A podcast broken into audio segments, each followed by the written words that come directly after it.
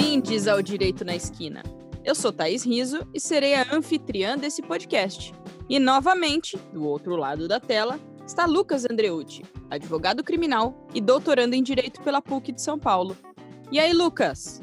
Bom dia, Thaís. Boa tarde, Florianópolis. Boa noite, Milão.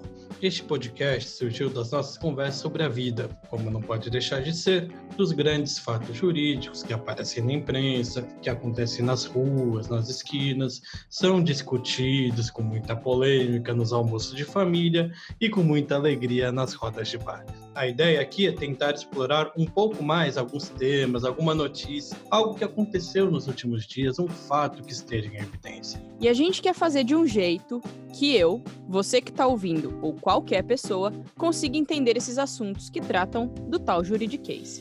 No episódio de hoje, a gente vai falar de estupro, que é um tema super sensível e envolve muitos aspectos.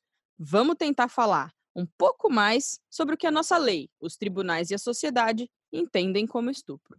Em setembro de 2020, o empresário André de Camargo Aranha foi inocentado pela justiça no caso de estupro da promotora de eventos Mariana Ferrer. O resultado gerou revolta entre mulheres e ativistas, levando a hashtag Justiça por Mari Ferrer aos trending topics do Twitter. Rolou um mega bafafá agora em novembro, porque o Intercept fez uma reportagem sobre o caso e exibiu a seguinte manchete: abre aspas. Julgamento de influencer Mariana Ferrer termina com sentença inédita de estupro culposo e o advogado humilha a jovem. Fecha aspas. E a gente usa essa repercussão como pano de fundo para nossa conversa. E bom, a principal polêmica da manchete. Me diga, Lucas, o que seria um estupro culposo? Primeiro, estupro culposo, como já está muito claro por aí, não existe. Mas para entender por que não existe, a gente precisa entender o que é culpa. Culpa é a negligência, a imprudência e a imperícia. Negligência é a falta de cuidado, a falta de atenção, o desleixo. Por exemplo, você deixou um bebê trancado em um carro com sol de 40 graus. Isso é uma negligência, é uma omissão num dever de cuidar. Já a imprudência é uma ação, é ir além dos limites, como atropelar alguém por passar num sinal vermelho. Já imperícia é quando alguém não tem uma habilidade técnica ou um conhecimento técnico ou científico necessário para praticar um certo ato. Um exemplo disso seria um médico, psiquiatra, psiquiatra há 30 anos, nunca fez residência em cirurgia e resolve lá operar o cérebro de alguém. Ele não tem a perícia necessária porque não tem a prática necessária para isso. Então, para ser culposo, você tem que agir com negligência, ou com imprudência, ou com imperícia. Em resumo, em estupro, ou você violenta ou você não violenta. Não tem meio termo, não tem como dizer que foi sem querer. É, tem situações muito específicas em que eventualmente poderia até se pensar em que não tem como você interpretar. É aqui uma questão de um ato de sadomasoquismo. Ali é muito difícil entender o quanto da violência é consentida ou não é. Então, fora essas situações, de fato, ou quis fazer ou não quis fazer. Sem querer, não tem como. A palavra-chave é consentimento.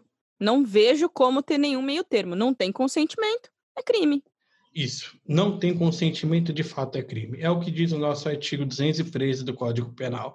Constranger alguém, mediante violência ou grave ameaça, a ter conjunção carnal ou a praticar ou permitir que com ele se pratique outro ato libidinoso. Algumas coisas são importantes de ter atenção desse trecho que eu acabei de ler. A primeira é o uso da palavra constranger. Constranger, para fins de direito penal, significa retirar a liberdade, suprimir, impedir alguma pessoa de oferecer resistência, de reagir, enfim. Eu achei interessante você falar desse termo constranger, que na lei significa você obrigar alguém, mas aí você esquece de um ponto de vista feminino que em primeiro lugar, o crime de estupro é um crime que muitas vezes a mulher é colocada como algoz. Em segundo lugar, muitas mulheres, muitas mulheres, morrem de vergonha. É constrangimento, é vexatório. Então, eu acho que constranger, segundo a lei, é, é você obrigar, mas enfim, é a lei, né? A lei é feita por quem? Homens brancos. Bem, esquecem de entender que para a mulher é um crime de humilhação, é um crime de vergonha, é de constrangimento em, no sentido mais amplo que há. Thaís, você tem toda a razão. É, como eu disse, foi um aspecto puramente técnico, mas, e até você está abrindo a minha mente aqui, não dá para a gente esquecer essa outra dimensão, que é a dimensão psicológica. Outro termo que é bem importante, que está dentro da lei, é a questão da liberdade retirada, a forma como essa liberdade é retirada. A lei diz violência ou grave ameaça. Violência é força bruta, é a brutalidade, enfim. Ameaça é uma espécie de violência psicológica. Pensar que ameaçar alguém de praticar um mal, uma chantagem, é, uma chantagem de publicar uma foto íntima. Ô Lucas, você está falando de ato libidinoso. Ato libidinoso no juridiquês é sexo. É ato sexual. Sim. Mas mais do que um juridiquês, é um termo que traz implícito dele uma forte carga moral, um juízo moral. Aliás, os crimes sexuais, de uma forma geral, eles têm essa forte carga moral presente.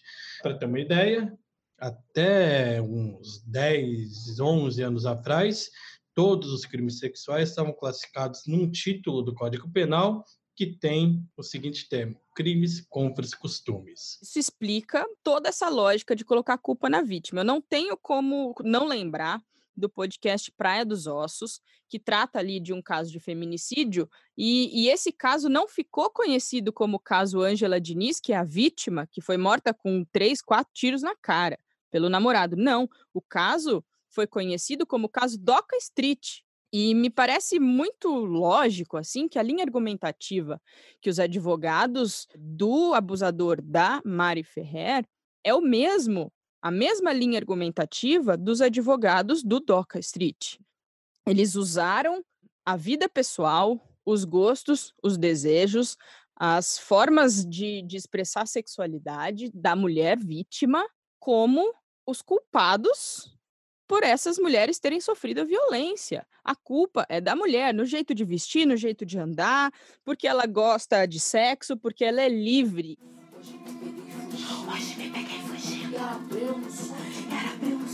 Era Lá vai a marionete.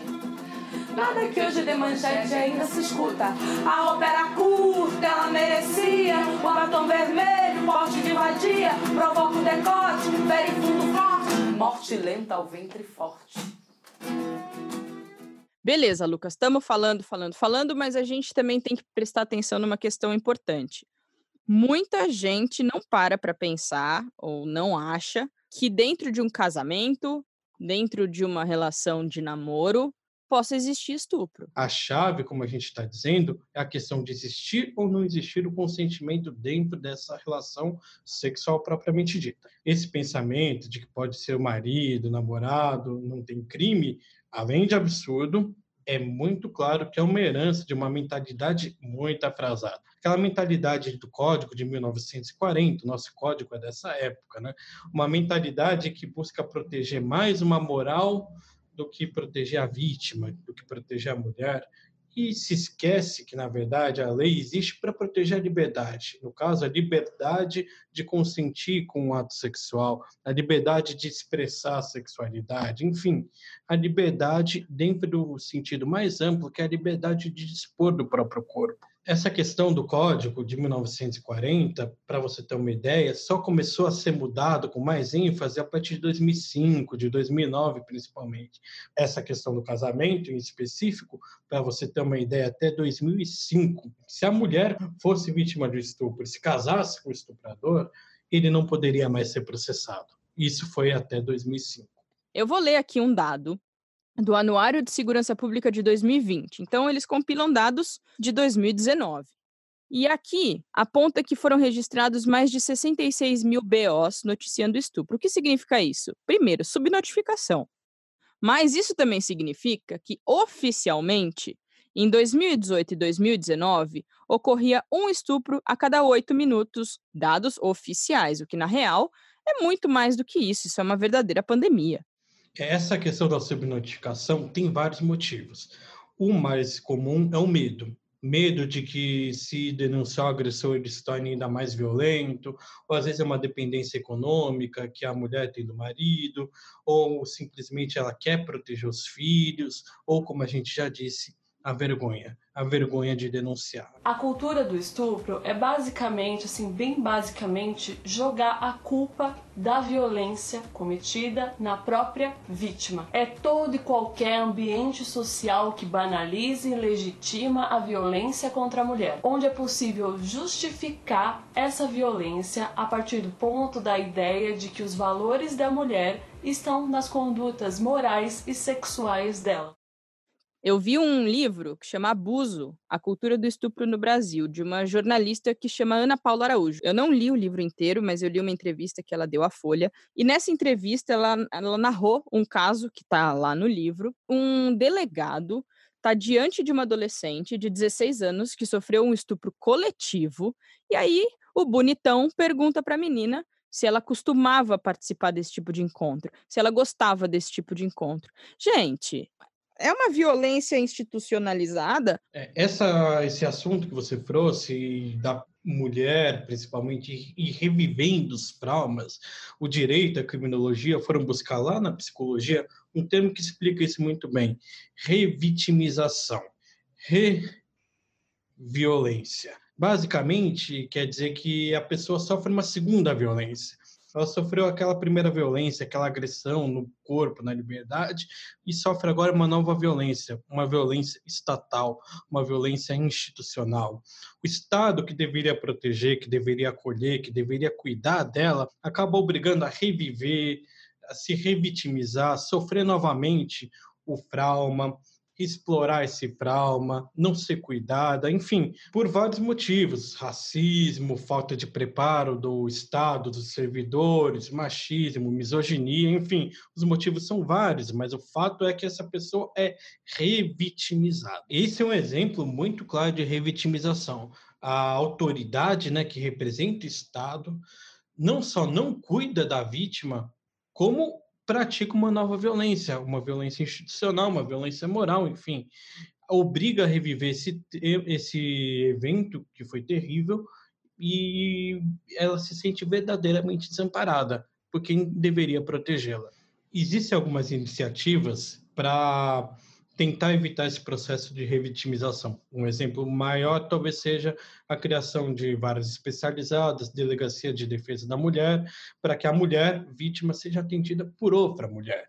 Isso minimiza os efeitos dessa revitimização. Ah, ainda é muito pouco, com certeza, tem os grandes centros, mas pelo interior afora do Brasil, com certeza a situação é muito mais preocupante e a revitimização, longe de ser uma exceção, deve ser uma regra. Mas essas delegacias é, especializadas em atendimento a mulheres, elas minimizam esse primeiro atendimento, o que é maravilhoso. Mas na hora do julgamento, vamos ver quem vai julgar. Quem vai acusar também. Eu te encarcerava, te acorrentava, te atava ao pé do fogão. Não te dava sopa morena se eu fosse o teu patrão. Eu te encurralava, te dominava, te violava no chão. Te deixava rota morena se eu fosse o teu padrão. Quem acompanha o Direito na Esquina no Insta viu que a gente postou uma imagem da Medusa segurando a cabeça do Perseu. É uma estátua recente que foi criada para apoiar o movimento Me Too. Teve uma mega polêmica, inclusive nos movimentos feministas, a gente não vai entrar aqui nessa discussão. Mas o interessante é usar o mito da Medusa para ilustrar essa questão da revitimização que o Lucas comentou. E a gente pode dizer até, Thaís, que ela foi justiçada depois. Foi justiçada pelo Perseu, que cortou a cabeça dela fora. E essa estátua é justamente uma inversão dessa leitura que se fazia desse mito grego. Assim, algumas pessoas parece que também ainda têm essa visão antiga da história do mito. Inclusive, uma pessoa que não deve ser nomeada lança uma pérola dessas aí. Que muitos chamam de mito. Coincidências da vida. Grava aí que eu sou estuprador. Eu sou estuprador agora. Olha, jamais estuprar você que você não merece. Com relação a essa declaração específica, tem duas coisas que me preocupam bastante. Primeiro, está dizendo que estupro é algo que as mulheres gostam dessa violência. Então, não merecer ser estuprada, não merecer ter um presente. É um negócio muito primitivo, na verdade. É aquela questão mais do que a Grécia, do tempo das cavernas, de quando o homem vinha com um porrete, batia na cabeça da mulher e levava para casamento. Mas tem uma outra situação que também me causa muita preocupação, uh, que é uma insinuação de um suposto direito, uma suposta ascendência do homem sobre a mulher. E como a gente discutiu ao longo dos últimos minutos, isso não existe. O que é fundamental é sempre o consentimento. Vamos levantar uma outra questão. Como é que fica a situação de uma pessoa que está bêbada? Bebeu muito, ou ela está dormindo, ou tomou um Boa Noite Cinderela, que é o caso da série que a gente recomendou, I May Destroy You. Nessa série, a protagonista ela toma um Boa Noite Cinderela e ela é violentada. Como ficam essas situações em que a pessoa não tem condição nenhuma, nem de consentir, muito menos de resistir?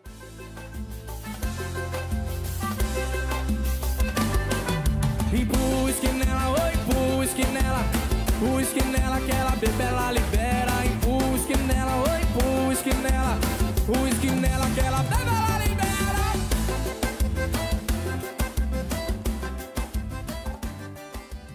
Vamos começar desmentindo, desmistificando, já que a gente está falando de mitos, né? Um ditado popular. E eu peço perdão pelas palavras.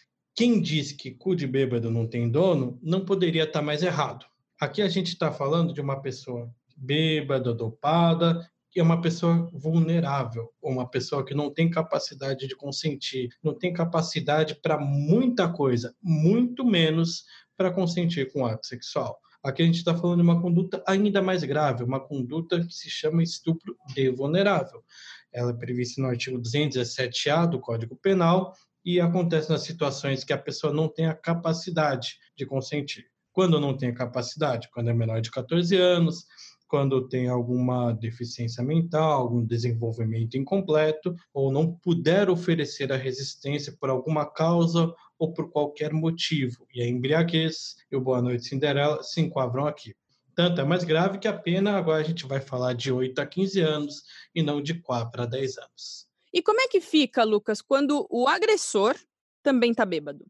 A embriaguez do agressor no direito penal não serve para fugir de qualquer responsabilidade. É a mesma lógica da pessoa que, bebendo, vai, pega o carro e provoca um acidente. Ela responde por isso, porque ao beber, ela criou a situação de risco. Então, a bebida, da lógica do agressor, não isenta de culpa, mas da lógica da vítima, coloca ela numa situação de vulnerabilidade que ela tem que ser protegida, não agredida.